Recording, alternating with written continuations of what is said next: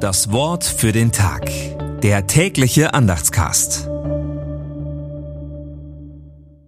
Mittwoch, 17. Januar 2024. Gott will, dass alle Menschen gerettet werden und sie zur Erkenntnis der Wahrheit kommen. 1. Timotheus 2, Vers 4. Gedanken dazu von Wilhelm Birkenmeier. Wenn wir im Vater unser beten, Dein Wille geschehe, ist nicht dieses oder jenes gemeint, sondern genau das, dass allen Menschen durch die Erkenntnis, Jesus Christus ist Gottes Heiland und Erlöser auch für mein Leben, wahrhaft geholfen wird.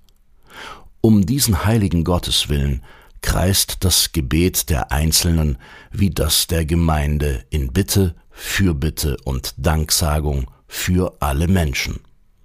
Die Bitte um ein ruhiges und stilles Leben dient nicht der Bequemlichkeit, sondern der Freiheit und Bereitschaft der ganzen Kirche, Menschen zum Glauben an Jesus Christus einzuladen. Je gottvergessener unsere Zeit wird, umso dringlicher ist dieses Gebet.